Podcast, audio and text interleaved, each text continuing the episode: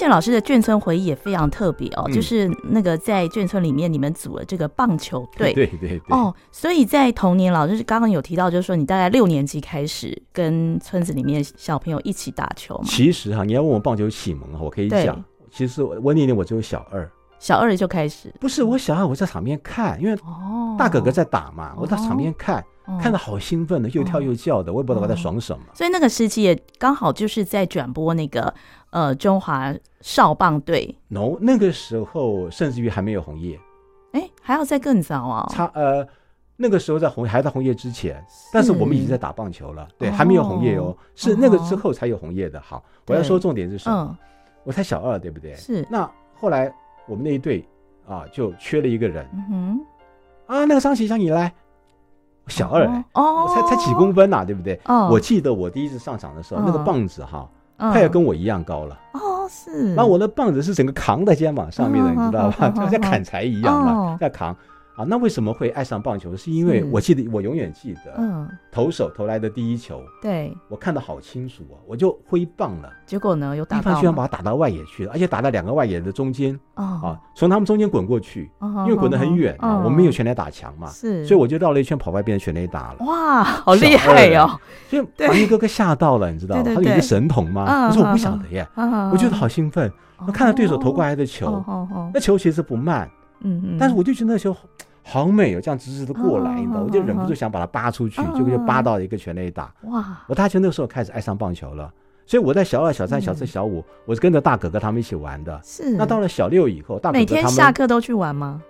呃，没有到每天了，但是一有空就跟他们混在一起嘛。哦。哎，那个时候小孩子，我们没没有什么手游啊，我们是连电视都都还没得看。我那时候我们家还没有电视哦。什么都没有，好像是民国五十八年才开始有电视，哎，对呀，对呀，哎，没有，民国五十二年就有电视，可能你家五十八年才有了，没有啦，哦，对，就是那五十几年前后，对对对，所以呃，就是老师刚有提到，就是说您小二的时候开始跟这些大哥哥哦一起呃学打棒球，那什么时候自己开始担任投手啊？呃，我大概到了念国中以后，因为那些大哥哥都上高中大学了嘛，就没人玩棒球了，那就变成我变成孩子王了，就变成我带着我的同辈跟跟我们的一些小弟弟们，嗯。啊一起玩嘛。那那个时候大概我从国二开始吧，因为那时候也开始发育啦，对，那那身高也跟现在差不多了哈，很惭愧，后来就没有长高了。嗯，对，那个时候每天做五十个伏地挺身，这是长不高的原因，然后练了一身 muscle。哦，因为你知道。在那个年纪的孩子，你越强壮就越就就越厉害嘛，这是很现实的。所以你看那少棒队的第四棒，几乎都有一六八、一六九、一七零的公分。那小的就只能打到八九棒嘛。那我那个时候变成了大孩子了，所以我就当然就是王牌投手，也当然就是第四棒。那就带着我们村子的算是下一代吧，就跟他们一起练球，一起玩球。其实主要还是玩啦。那个时候棒球热潮还在嘛？因为你说你那时候已经国中了嘛，无所谓啊，反正喜欢就是喜欢呐。哦，其实不只是棒球啦，我其实我们村子最热的是篮球。哦，对，那个我也经常参与，只是我没有很积极的参与。是我们村子的那些大哥哥打到大学了，打到大学了，打到进社会了，还在玩篮球吧？这样子。对，其实真正最能象征眷村的精神、眷村的运动的，不是棒球，是篮球。哦，因为每个村子都有一座篮球场。哦，你这样讲起来，我觉得从小在眷村长大，真的是有很多很难忘的回忆耶，很丰富，很丰富。对呀，对，因为这些同侪，就是一直到你们长大之后还会联系吗？嗯，长大以后大概二三十岁的时候，还常常会聚会聊天呢。哦，我跟我的邻居大概到了四十几岁，每年还会一会。哦，通常过过年嘛，对不对？找个什么初五、初六、初七的，大家出来喝喝茶，对不对？哈，然后就聚一聚。嗯。那到我五十岁以后，好像这个机会就少少了，嗯、对，大家就就各自分散了。对，是，所以在那个消失的哦这一本这个小说集里面哦，就收录了很多那消失的这些呃青春的一些记忆哦。那老师呃在印象当中啊，我们再来聊一点哦，在呃眷村里面还有哪一些令你非常难忘的一些记忆？嗯，你想难忘哈、啊，事情很多哈，嗯、但是我讲一个比较直接的印象哈，嗯嗯嗯、声音。哦，我刚不是说南腔北调，吴侬软语，对，声音啊，哎，一个小兔崽子啊，个老子弟啊，还有一些北北啊，出口就是，哎，我们这可以讲脏话吗？我不知道，没关系，他们听不懂 啊。勾日的啊，你就听到这样这些声音。当然这些是比较低俗的啦。啊，我讲比较好玩的啦。嗯，是啊，像是我们早上啊，就我们清晨的六点多啊，你就会听到大卫，嗯哼，修大会啊，这是台语啦。嗯哼，卖豆花的。对。然后到七点七点多，你会听到嗯，馒头豆沙包。对啊，卖山东大。这个我小时候也常听到，还有卖豆花的声音。对，还有各种声音哦，比如说哈。像我们到了下午哈，你会听到那个，呃，那个是闽南人了哈，但他声音很好玩，他声音扁扁的，嗯，饼干，卖饼干，你知道他卖什么吗？卖饼干哦，卖饼干。那个时候啊，饼干还没有包装的哦，对，是桶装的，是零卖的，他就是推着一个车过来，然后一桶一桶的饼干，然后打开来你要买多少？哎，我没有看过哎，有桶装饼干。对，然后他拿个袋子分装袋嘛，把饼干装到袋子里边，你看你要买多少？不像我们现在了，我们现在一枚饼干什么的都是包好的，对不对？饼干。好，还有一个哈，我不晓得你听过没有？甜酒酿没有？湖州粽子嘞，真的卖甜酒酿。哦，甜酒酿。湖州粽子。哦，呃，我一直搞不清楚湖州粽子是什么粽子。有一次我就是那个那个长长的那个。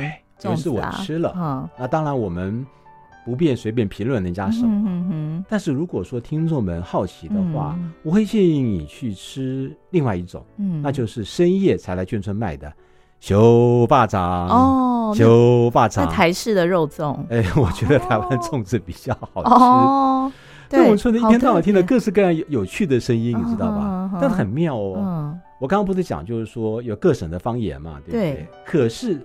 在大家彼此交流的过程当中，语言的本身也会融合，跟我们不要讲消失了，也会变貌。怎么说呢？像以我爸爸为例，嗯，哦，我爸爸讲的方言哈，可能有一些本地的年轻人听不太懂。嗯哼。可是回到大陆去了以后，你知道吧？我陪我爸回大陆一趟之后，我才发现到，哇，跟我爸爸的相亲相比，我爸爸的国语算是讲的非常好的。哦。就是他的口音跟他大陆的老乡不一样了。对，为什么不一样？嗯、来台湾几十年被同化，对啊，没错，声音会慢慢改变。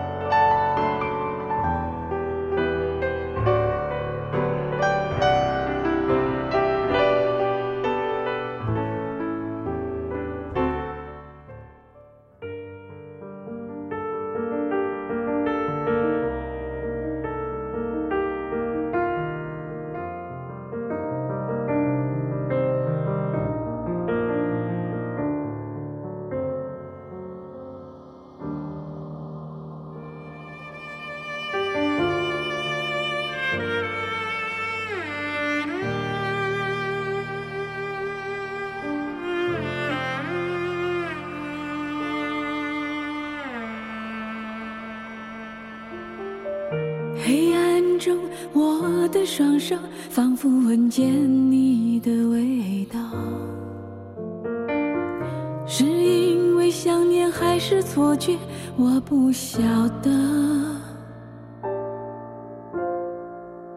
也许上一个拥抱的温度还停留在我掌心，透过模糊的气息，擦干不小心泛出的泪。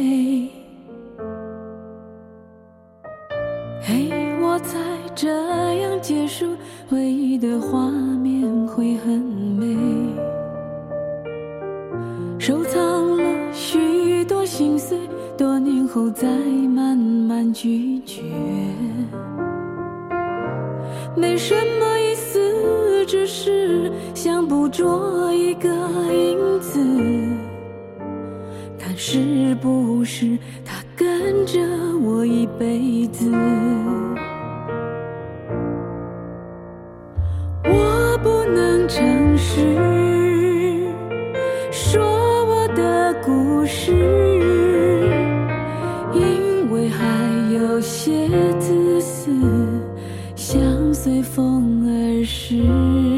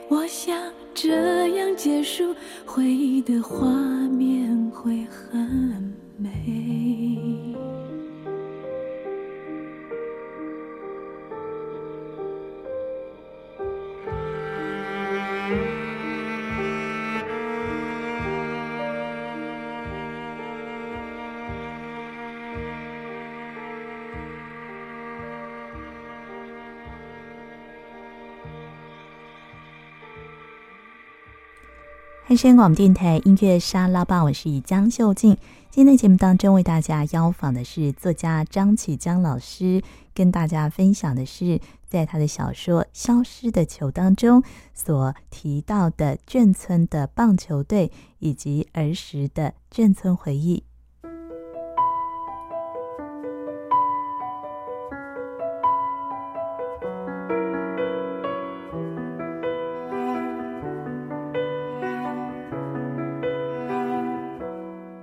才张启江老师提到乡音，在眷村里面呢，可以听到各式各样啊，来自不同省份的乡音，还有各式的道地美食。我想呢，这是最有代表性的一个眷村记忆。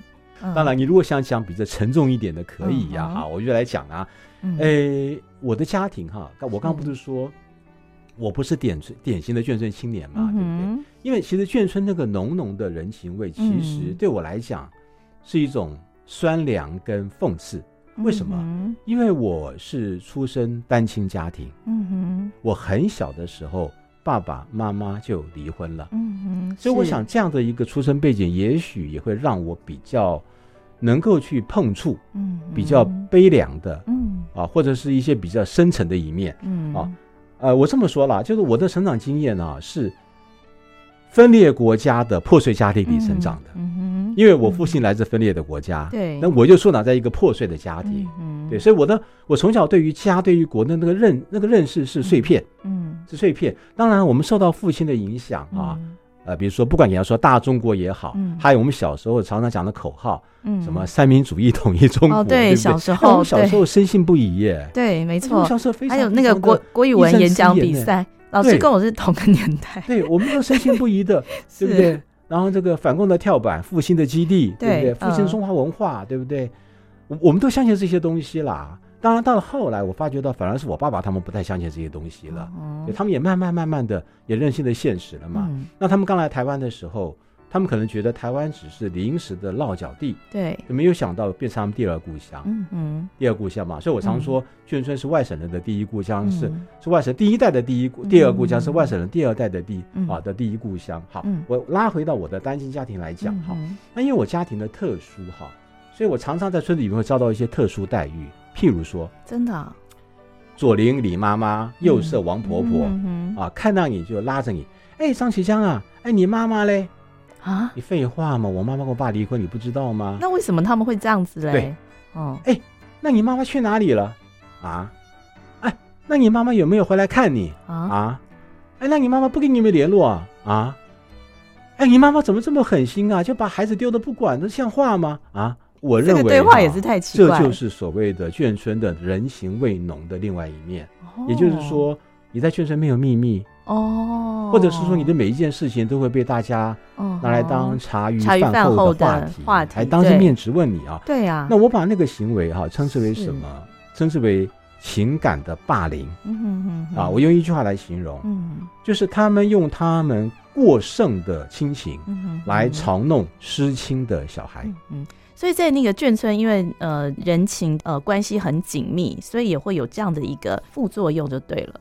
对，就是我们讲三姑六婆嘛。对，所以在小时候对你的影响，对你的冲击应该蛮大的。呃，我想讲小时候对我来讲，围炉，围炉啊，是一个可望而不可及的梦想。嗯，像小时候常常入夜以后，啊因为我爸爸是上夜间部的的班，对，所以入夜以后大概六七点吧，七八点吧，我们要自己料理晚餐。那吃完之后，我走出去哦，是。左邻右舍都是菜饭香飘出来哦。那你看人家都是一家围着圆桌在吃饭，嗯哼，对。那我们就是常常我就一个人就坐在我家的墙头哦。然后看看这家吃饭，嗯，看看那家聊天，再看看那家看电视，嗯，那他们吃完饭之后呢，晚间小朋友有活动，对不对？那他们的小朋友都出来了，对，在玩什么跳橡皮筋，玩什么这个跳房子，对，玩一些小孩朋友的游戏，对不对？我常常觉得我没有办法加入他们，就我常常会远远的看他们，而不会去主动加入他们，因为那个时候我就隐隐感觉到，嗯，好像我跟他们是。两个国度的人。哦，两个世界的感觉。当然了，这也不是绝对了哈。因为当我比较大的时候，有些比较小的小的孩子就会来黏着我，因为我可以带他们玩啊，那是另外一回事。是，所以眷村的那一种阳刚的一面我有，但是因为我家庭环境的特别，所以我也有别的圈村孩子所没有的那种要要怎么讲呢？一种你说阴暗面也可以啊，当然阴暗面这个阴暗面不是不好的意思。那你说是比较深沉的悲凉的一面啊，也可以。嗯嗯嗯嗯，对，所以这一段呢，也是呃张启江老师啊跟大家分享的非常呃特别的一个眷村的成长的一个经历哦。那另外呢，在您的这个小说当中啊，描写到跟眷村有关的作品，还有另外一篇哦，就是那个大刀队对故事嘛，大刀队传奇是，对对对，好。呃，我从那个消失的球带带过来好了哈，嗯、因为消失的球它其实是一个虚幻的荣耀嘛，嗯、对不对？虚幻的荣耀。对。那到了大刀队的传奇哈，他在讲什么？他也是在讲一个眷村子弟，嗯，对不对？然后到大陆去寻根，是对不对？可是你看到后来才发现到那个寻根是一场幻想之旅，嗯，因为那眷村子弟是其实躺在病床上面快要挂了。哦，对，他让他自己神游哦，这样子，一切都都想象出来的。好，是，但是他为什么会这样做？他为什么有那么迫切的寻根心理？后来他才渐渐明白哈，我就直接破梗好了哈。那他回到就是说他父亲口中的他祖父当年大刀队的那个地方，还有他的曾祖父如何跟北洋军阀战斗的那些地方，去那些古战场去凭去凭凭吊啊。嗯，那。其实他们家从曾祖父开始，曾祖父、祖父、父亲跟他、嗯、啊，四代都是单传，哇，嗯、好宝贵，对不对？因为只有一个儿子嘛。可是其实这四代之间都没有血缘关系。哦，嗯。祖父不是亲祖父亲生的，嗯、父亲不是祖父生的，甚至于这个眷村青年我也不是我父亲生的，就是领养的吗？呃，这就是战争带来的时代的荒谬。我这样讲一点你就懂了。是那个父亲，甚至于是日本人日军侵华期间所留下来的种。哦，明白了哈。对，所以他他最后他去寻什么东西？我刚刚说哈，那个消失的球是非战之战，无争之争嘛，对不对？大刀对传奇叫做什么？叫做不传之传，无根之根。嗯嗯，因为世代单传其实是不传。对对的，叫不传之传，嗯，而要要去寻它的根，对的。可是它其实是无根的，叫寻无根之根。嗯，你记不记得哈？以前是不是陈之凡呐？嗯，写过一篇叫做《诗根的兰花》，对对对，是他写的嘛，对不对？诗根，嗯，哎，失根表示你还有根可以失，嗯嗯，而无根呢，嗯嗯，你寻到最后就是一场虚幻了，嗯嗯嗯。所以你从这两个故事就可以听得出来，我在很小的时候就在思索，嗯，所谓的眷村。对，它的本质到底是什么？当然，眷村它不是凭空冒出来的，嗯、它是大时代的产物。对，那整个中国的近代史，其实我觉得就是非常非常悲惨而荒谬的战争史。嗯，所以在《消失的球》里面，我写了一句话嘛，我就说什么从小我们的庭训就是什么，呃，四行仓库的战役当然是对日很好，对不对？嗯、还有什么台儿庄的战役？还有什么太原五百万人的事迹？台儿庄跟太原五百万人都是国共内战的著名战役，对不对？那最后我下了一个注解嘛，嗯，这些天杀的中国人杀中国人的故事。那老师为了写这篇作品，好像您也特别呃到那个呃这这些地方去寻找，像是故事当中的张保忠，还有台儿庄跟大刀队血战的证据吗？呃，是这么说哈。哦，我陪我爸爸哦，是回返乡的时候，我们有到处走，我顺便去看了一下。是，也就是说，我不是为了要写小说而去那边看，而是去看了之后触发了这篇小说。哦，很妙吧？对不对？父亲的故乡是在哪？呃，我们是在安徽。安徽人，对，安徽。哦，是。好，我们先休息一下，为大家选播一首歌曲，这是郑兴的《过站不停》。歌曲过后，张启江老师还会再跟大家分享他小说当中的故事。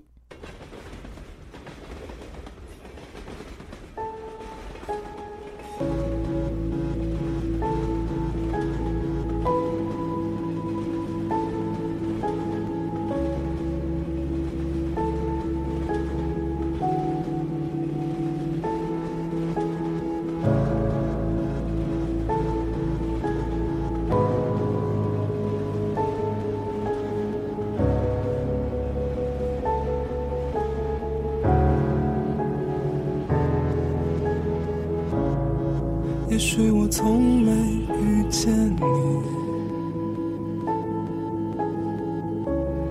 像一朵流浪的云。也许在不同的星星，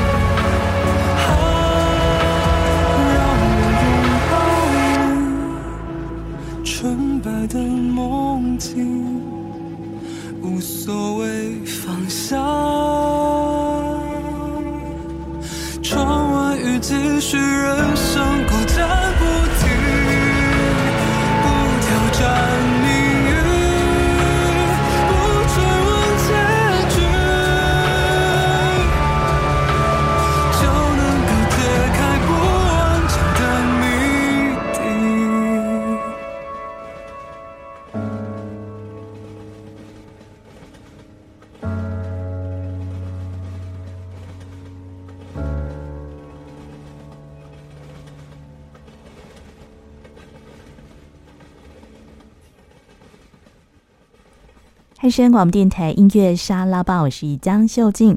今天的节目当中，为大家邀访的是作家张启江老师。除了跟大家分享他的眷村成长经历之外，还有他的小说《消失的球》当中描写的眷村棒球队。那另外呢，张启江老师呢，目前呢还是持续的在创作，最新力作呢就是《间谍情深》，也非常期待他的一个作品。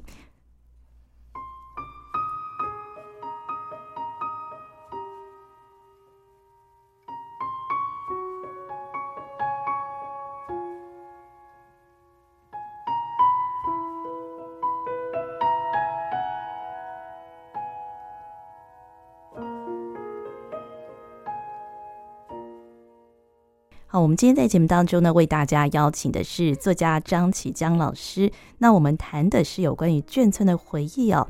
那也呃带到了老师的一篇作品，就是《消失的球》。其实呢，也借着张启江老师啊，从小在眷村长大时候啊，当时呢跟眷村的同侪们哦组成棒球队。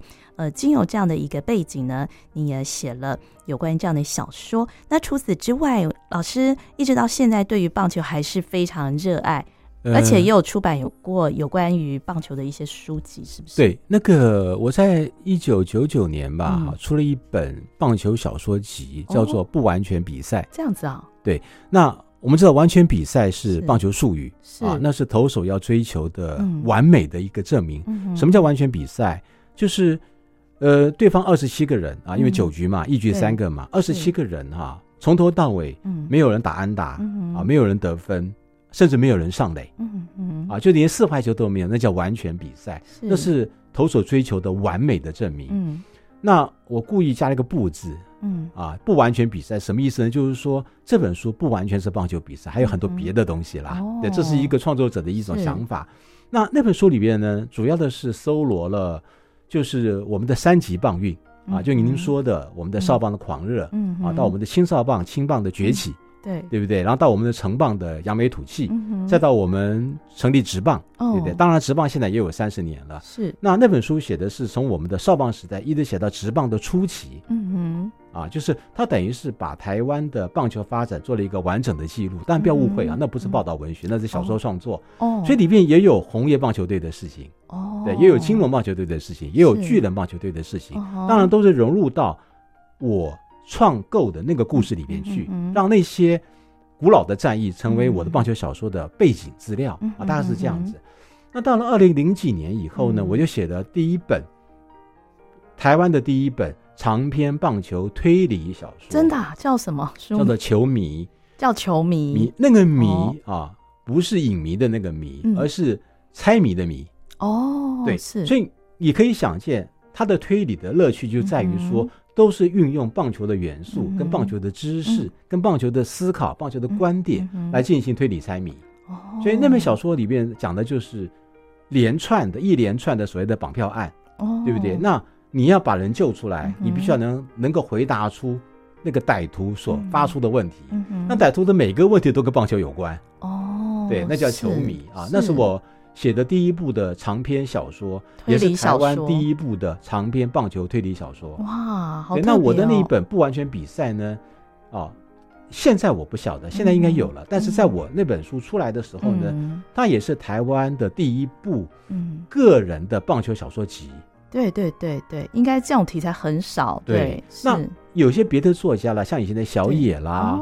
像刘克襄他们也都写过棒球小说，是，但是他们没有单独写成一本，他们就是一篇嘛，或两篇，然后就是很多人的收成一本。对对对，哇，那所以一直到现在，老师还还在打棒球吗？哎，没办法了，因为身体的关系哈，是打棒球哈，长期下来，你知道吧？容易肩膀会受伤，对不对？呃，您讲对了，手指也会受伤。哦，肩膀受伤呢，是因为哈，我太迷信强肩传球。什么叫强奸传球呢？嗯、喜欢棒球的人就知道，有个名字叫镭射肩。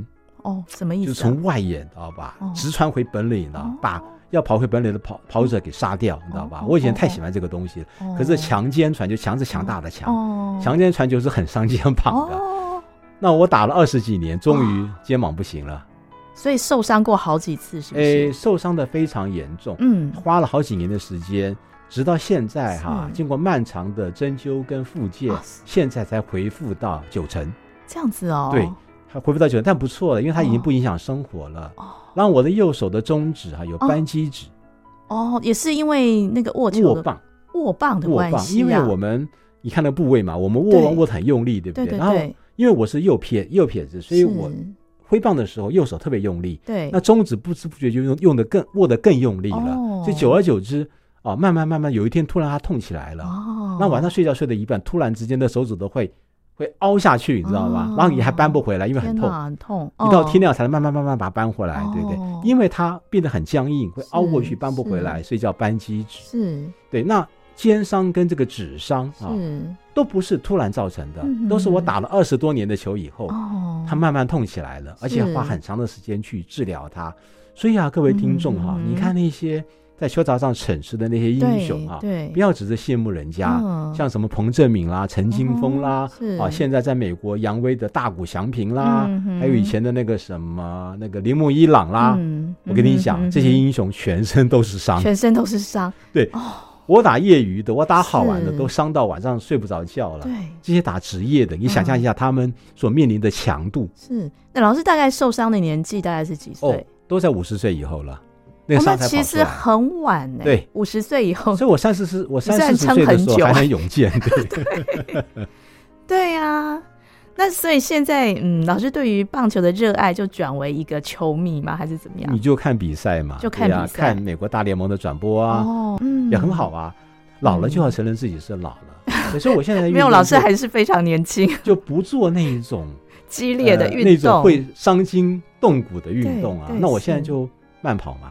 哦，哎，我现在就做一些基本的拉筋，我现在就做一些那种不会有运动伤害的运动。哦，对啊，就这样子嘛，反正就承认自己老了也是一件很美好的事情。哦，老师还是非常非常年轻哦。所以老师近期啊，有没有一些那个呃写作的计划可以跟大家分享？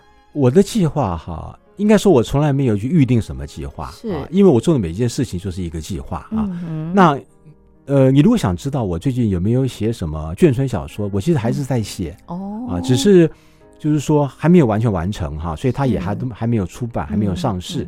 那当然，这是到了五六十岁以后再回看当年。那那部小说啊，有一个很有趣的梗，就是说它是以我七岁那一年的时空为背景哦，对，所以写的都是我七岁那一年发生的事情，因为那一年发生太多太多的事情了，太传奇了。